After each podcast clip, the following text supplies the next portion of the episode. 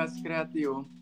Eh, en este debate hablaremos sobre la eutanasia. La eutanasia es un proceso de acelerar la muerte de una persona con una enfermedad incurable para evitar que sufra.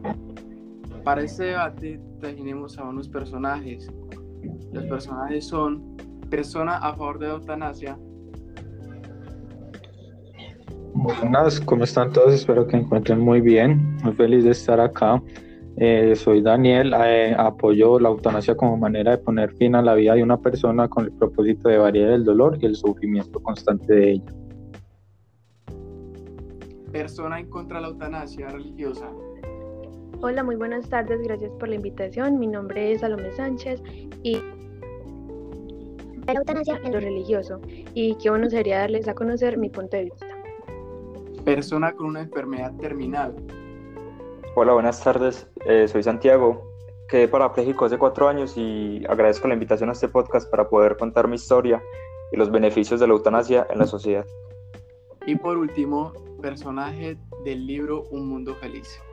Buenas tardes, primero darle las gracias por la invitación a participar en este debate. Mi nombre es Sofía y soy enfermera del Hospital de Moribundos de Park Lane y vengo a dar una perspectiva diferente acerca de la muerte. Después de conocer a nuestros invitados y sus historias, damos paso al debate. Primera pregunta. ¿Existe el derecho a morir? Claro que sí, en situaciones de dolor y enfermedades terminales, pienso yo que el derecho a la vida no implica un deber o una obligación a vivirla. Lo que se refiere a Colombia hoy en día, eh, en el 97 la Corte Constitucional despenalizó su práctica en el 97 y hoy en día hay tres opciones viables legalmente reconocidas para ejercer el derecho a morir dignamente, que son el acceso a cuidados paliativos, la adecuada acción del esfuerzo terapéutico y claro está la eutanasia. Eh, bueno, pues yo pienso que el derecho a morir sí existe, pero por parte de la religión no aceptan la eutanasia. Entonces no sería como un derecho, aunque tienen vía libre los que deseen morir dignamente, pero siempre tendrán que rendir cuentas a Dios.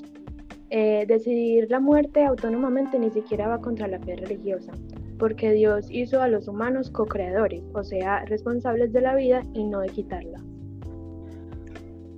Eh, la verdad, yo creo que sí, ya que la vida es un derecho y no un deber, y yo puedo decidir a renunciar a ese derecho y a no ejercerlo. Y la verdad no creo que se deba legislar de acuerdo a lo que dice la iglesia por, por su Dios. Bueno, personalmente no entiendo por qué hay tanto drama en torno al tema de la muerte, ya que cuando no le eres útil a la sociedad, lo más normal es que las personas mueran. Al menos de donde vengo yo, el condicionamiento ante la muerte empieza desde muy temprana donde los niños pasan dos semanas cada semana en un hospital de moribundos y allí se les enseña a que acepten la muerte y que la entiendan como algo corriente. Muy bien, ahora sigamos con la siguiente pregunta. ¿La eutanasia permite una muerte digna? Por supuesto que sí, cuando se trata de evitar el sufrimiento o el dolor constante, la eutanasia permite conservar su dignidad y libertad de su decisión tomada. En lo religioso no está permitido morir así. Para la religión es suicidio, porque solo Dios tiene derecho a quitar la vida, por lo cual, por cual sea el motivo de quitarle la vida a alguien, es moralmente ilícito. Es diferente la eutanasia para los animales que para los humanos. Dios les da esperanza a los humanos para vivir para siempre, pero a, los animales no. Si se condena el si se condena el maltrato animal, pero nos dio autoridad sobre ellos. Dios espera que los cuidemos con bondad, con bondad y eh, eso incluye ponerle en fin a la vida de los animales si están en sufrimiento. Yo, por supuesto, considero que mi muerte es más digna que una vida en penurias y la verdad prefiero morir y que los demás vivan con un recuerdo de quién fui a que si, eh, siga viviendo y sientan lástima por mí. Yo opino que la eutanasia sí permite una muerte digna, ya que el fin de la vida es ser felices, así que si deseamos morir, pues deberíamos poder hacerlo. Al menos donde vengo yo, la gente es más tranquila porque no tenemos familias, no sabemos qué es la enfermedad, no sabemos qué es la vejez y pienso que así deberían vivir acá también. Muy bien, vamos con la siguiente pregunta. ¿Tiene derecho un paciente a decidir la terminación de su vida? Claro, si se tiene derecho a vivir, entonces se debe tener derecho a morir. Segundo que todo, pues la muerte es un proceso natural que forma parte de la vida misma. Así que no deberían existir leyes que impidan a una persona acabar con ella. Si la eutanasia o el suicidio asistido estuviera estrictamente controlada, se evitaría que se buscasen métodos alternativos, los cuales podrían ser no legales. Entonces, claro, una persona tiene derecho a decidir expresar su deseo a la terminación de su vida. Bueno, pues yo pienso que el derecho a dar y a quitar la vida solo la tiene Dios. La Biblia no trata el tema de la eutanasia directamente, pero si se trata de un enfermo terminal, no justifica que se ponga fin a la vida de una persona, ni siquiera cuando su muerte es inminente o inevitable. Las personas que respetan la vida buscan el mejor tratamiento posible. Eso no implica elegir tratamientos para alargar la vida que está llegando a su fin.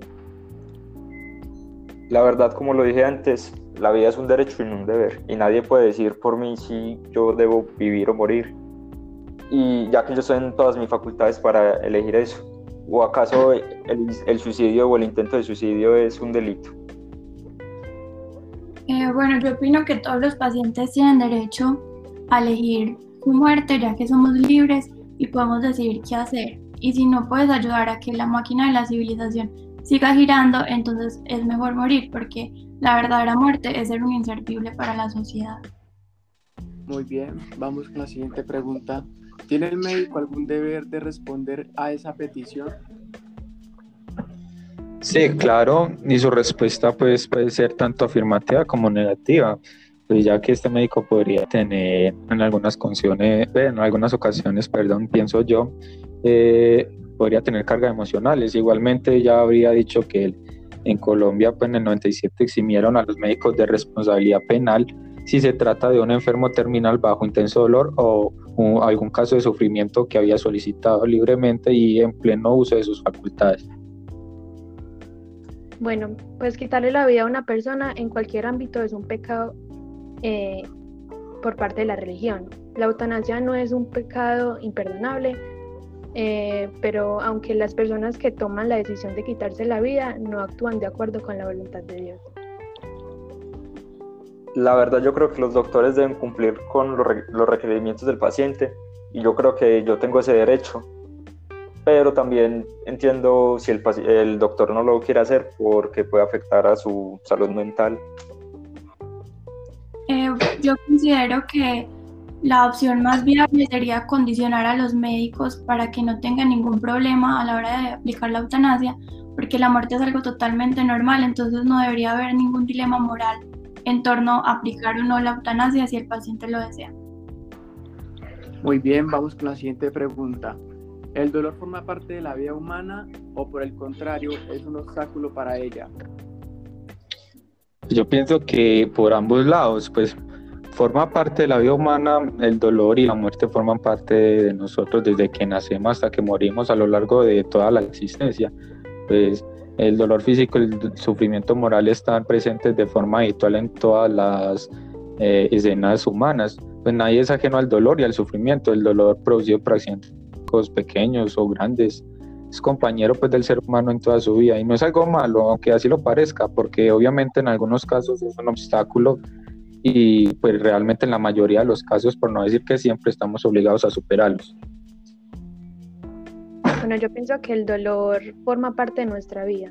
En algunas ocasiones puede ser un obstáculo para hacer muchas cosas, pero aunque el dolor y sufrimiento son consecuencia del mal moral y Dios, aún siendo infinitamente bueno, no elimina porque no lo elimina porque es un ser sumamente justo yo la verdad supongo que el dolor es algo inevitable en la vida, pero no es justificación para tener una vida poco digna. Y, por ejemplo, yo estoy postrado en mi cama viendo cómo mi familia llora, siente lástima por mí y no saben lo mal que se siente eso. Eso no es una vida, eso no es dignidad. Yo no estoy de acuerdo con que el dolor haga parte de la vida humana porque la finalidad de la vida es ser feliz todo el tiempo. O sea, ¿quién querría una vida con dolor? Y si tenemos alguna preocupación, la mejor solución es el soma. Muy bien, ahora sí vamos con la última pregunta. ¿Es natural el miedo a morir? Yo pienso que sí es muy natural, la verdad, es muy común, ya que las personas en su mayoría, incluyéndome ahí, por supuesto, pues le tenemos a, miedo a lo desconocido, ya que por mucha religión o por mucha fe que haya en el mundo que tenga una persona o eh, nunca se sabrá si hay futuro, si la historia de nosotros podría ser, eh, podría continuar narrándose después de la muerte o simplemente es el fin.